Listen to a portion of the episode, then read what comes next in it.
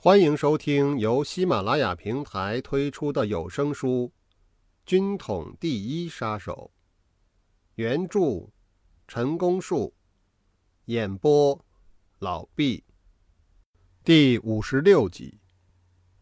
二十七年，即一九三八年初，我任天津站站长时，接奉戴以农先生自南京拍来的电报。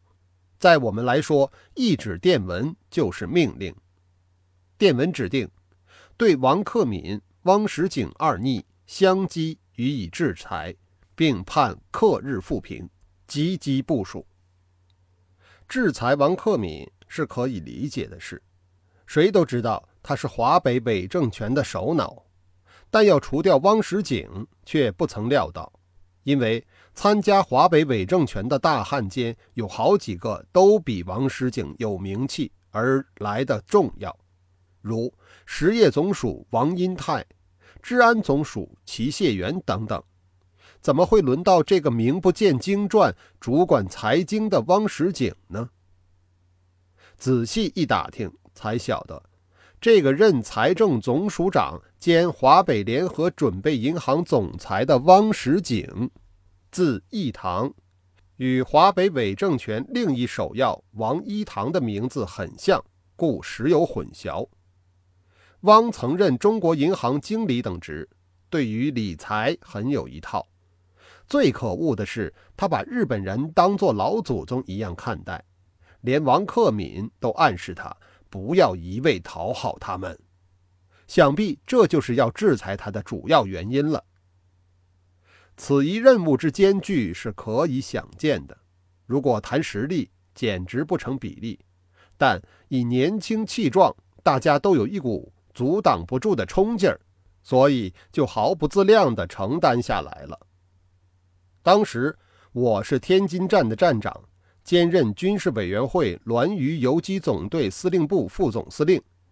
王天木兄是北平区区长兼滦渝游击总司令。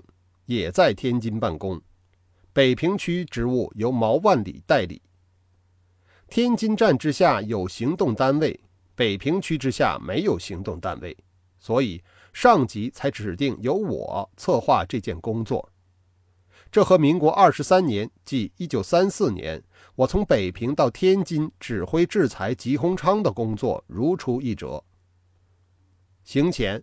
我把天津站的业务暂时交由书记曾彻代理，滦渝总部的事自由总司令王天木兄主持。此外，又和行动组长兼滦渝总部直属大队长王文做了一番记忆。我嘱咐王文，在他所属的组和队里遴选几个胆大心细、体格强壮的同志，听候调遣。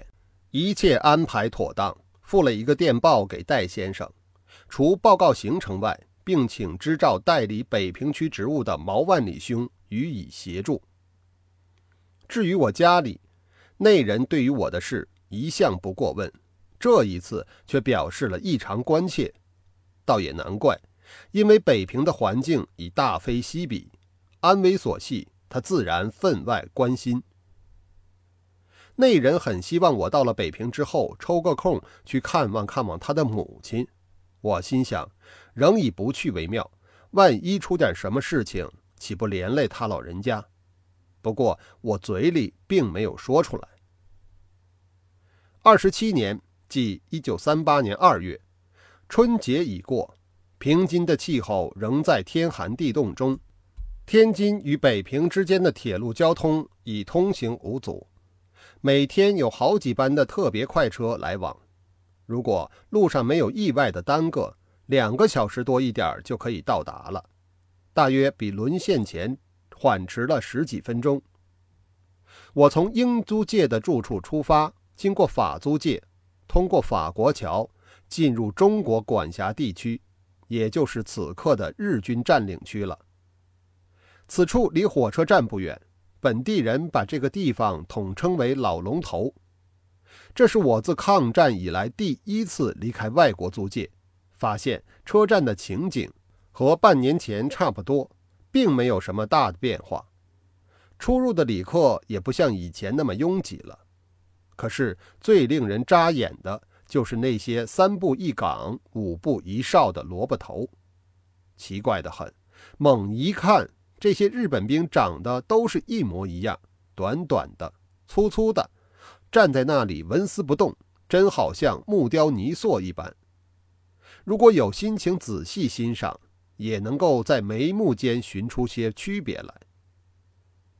我搭的是下午四点开出的特别快车，预计六点多可以抵达北平东站。到的时候天色已暗，视线模糊，万一遇见熟人也好遮掩遮掩。还好，列车准时开出，总算在站上停留的时间不多。几分钟后，经过天津新站、西站，上车的人没有几个，车站一片萧条。新站开车，车速加快，列车长在先，后面跟着五六个人开始查票。这一簇人比站前多出一两个穿便衣的，看不出是中国人还是日本人。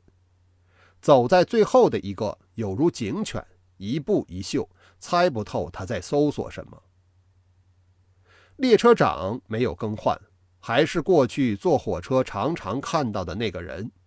印象中，他总是面带笑容，一团和气。今天再看到他，先前的笑容收敛了，换上了一脸寒霜。他走到我面前检票之际，不期然对我深深地注视了一眼，略微带点异样的表情，好像认识我这个人，又似乎由我的身上勾起了什么回忆。这并不是因为我太敏感，安危攸关。给他这么一来，弄得我好生起疑。既然关在车厢里已无可逃避，就非要弄个明白，辨出究竟不可，也好想出应付之计。哦，想起来了，我们天津站在北宁路线和金浦路线上各有两名随车的特勤稽查，是由上级通过铁路主管当局借派而来。他们除了铁路本身职责外，主要的还负有我们的传递与侦查任务，而且包括运送武器弹药等特殊品目在内。特勤稽查人员在抗战前即已加入工作行列，七七事变后，除路线缩短者外，他们仍旧在车上服务。最大的原因是从未暴露身份，所以还能立足。过去我在火车上曾多次遇见他们。也在餐车上一起吃过东西。有一次，他们介绍这位列车长寒暄过几句，很可能就是这样留下的印象。可是事隔许久，难道他还没有忘记吗？除此之外，想不出别的原因来了。在火车上两个多小时，就这样自己吓唬自己的挨过去了。车底丰台离北平还有一站。照例收票，那个列车长又来了。这一次我先发制人，举目注视的是我，而不是他。可是他却只看车票，不看我。我想这也是所说的疑心生暗鬼。刚才的举措未免多虑了。六点十二分，车抵达北平东站。从前是灯火通明，现在是凄凉暗淡。下车出站有三个出口，可随旅客之便。一处是多数人走的，朝西径向正阳门大街；一处是反向东行，上天桥转弯朝南，进入打磨厂胡同出站。走这条路的人不多，恐怕连知道有这条路的人都很少。另一条是从站台上走过一处小天桥，转向朝北，经过一个圆拱形的城门洞子，北平人把它叫做水关的便是。走过洞口，就是外国驻华使馆区东郊民巷。以前许多外国人下了车都走这条路，也有些不寻常的中国人利用这条路，现在是否有所改变？因九叔此行已不得而知。我在车上就考虑过了，不管怎么样，还是随着大众循正途而出站，以免横生枝节。我夹在人群中走到出口处，比以前多了一道木栅栏。动手检查旅客的仍是铁路局所属的中国警察，站在旁边监视的却都是日本兵，其中有戴着皮帽子、像似作战部队的日本兵，也有配着臂箍、上写“宪兵”二字的日本兵。此外，还有穿便衣的。据我所知，其中有中国籍的日文翻译，也有日本籍的便衣宪兵。他们对出站的旅客。不是每个都盘查，也不是每个都搜身，可是走着走着，就有人被拉出行列去了，谁也不敢对那个不幸的人多看一眼，同情也只好藏在心里，哪一个又能有所表示呢？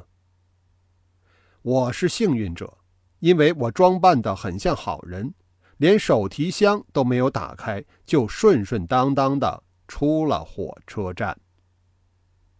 以上是第五十六集的内容，感谢您的收听。